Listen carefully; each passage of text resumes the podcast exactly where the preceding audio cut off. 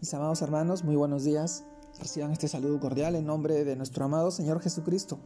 Y en esta oportunidad, permítanme poder compartirles la reflexión de hoy día, el cual se titula Ser los pies del paralítico. Primera parte.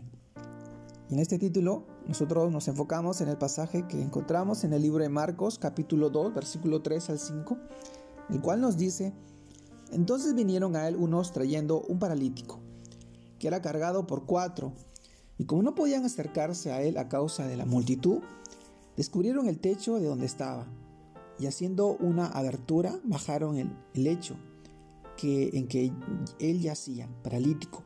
Al ver Jesús la fe de ellos, dijo el paralítico, Hijo, tus pecados te son perdonados. Marcos capítulo 2 versículo 3 al 5. Mis hermanos, el título, el título de hoy día, Ser los pies del paralítico, primera parte. Y en este pasaje del libro de Marcos, del capítulo 2, nosotros reflexionamos el día de hoy.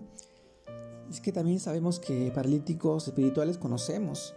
Hay muchas personas que padecen de una parálisis espiritual. Un montón de personas que por su pecado o su ceguera espiritual les es imposible acercarse a Jesús, a nuestro Señor. Pero la pregunta que nos viene a la mente es cuál es nuestra actitud y nuestra reacción al verlos así.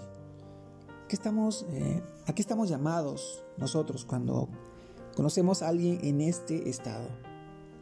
Al igual que las cuatro personas que relata el pasaje bíblico de hoy, que llevaron al paralítico hasta Jesús, y de las cuales no se dice la clase de relación que había entre ellos y el paralítico. Es decir, mis hermanos, si eran familiares, si eran amigos, conocidos, o tal vez desconocidos, nuestra actitud al ver a cualquier persona en esa condición debe ser como vernos, debe ser eh, incomodarnos, esforzarnos en buscar ayuda para hacer todo lo necesario para que sea posible que estas personas lleguen hasta el Señor y tengan un encuentro personal con Él, con el Jesús Redentor.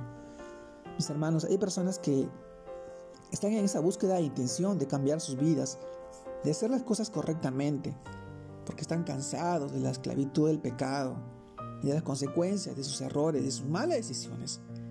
El estado en, el que se encuentran no se los permite, pues están paralíticos espiritualmente. Entonces, es en ese momento cuando los que estamos sanos, que conocemos al médico de doctores, al médico de médicos, al doctor de doctores, que los puede sanar, el camino de cómo llegar hasta Él, y donde debemos actuar. Actuar, mis hermanos. Recordemos el momento en que nosotros estamos paralíticos y, y de repente llegó alguien con todo el amor y la misericordia a levantarnos y llevarnos hasta, hasta Dios, hasta el Señor. Y nos trajo a la iglesia y nos ofreció de repente unas palabras, hizo lo posible para acercarnos a Él. Es decir, nos compartió el Evangelio de Salvación, nos predicó la gracia de nuestro Señor Jesucristo y nos mostró el gran amor de Dios, el cual nos sanó y nos restauró. Así que ahora, a partir de ahora, lo mínimo que nosotros debemos hacer es ser los pies de los que no pueden caminar, cargarlos, llevarlos hasta Dios.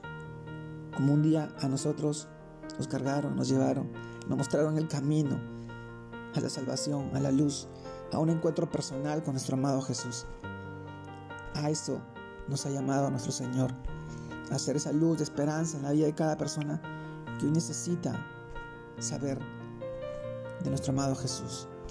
Hoy en este tiempo, el mundo vive una ceguera espiritual, alejado de la, verdad, de la palabra del Señor. Y es a nosotros que nos toca hacer esa luz a través de su Santo Espíritu que vive y mora en cada uno de nosotros, en los creyentes, en los hijos de Dios, en sus discípulos, para que pueda resplandecer esa luz en las en las cegueras, en, los corazones ciegos que hoy no conocen del Evangelio, en el cual nuestro Señor vino a dejarnos, acercarnos, para darnos salvación y vida eterna. Y yo te animo a hacer esa luz de esperanza, a hacer esa luz que brille en medio de la ceguera espiritual de este mundo. Te mando un fuerte abrazo, Dios te guarde y te bendiga, que sigas creciendo en el Señor, que sigas brillando con esa luz a través de su Santo Espíritu y que sigas fortaleciendo y creciendo para tu familia, para tus hijos, para tus seres queridos, para las personas que están a tu alrededor y necesitan de ti. Un abrazo grande a la distancia. Dios lo bendiga, mis hermanos.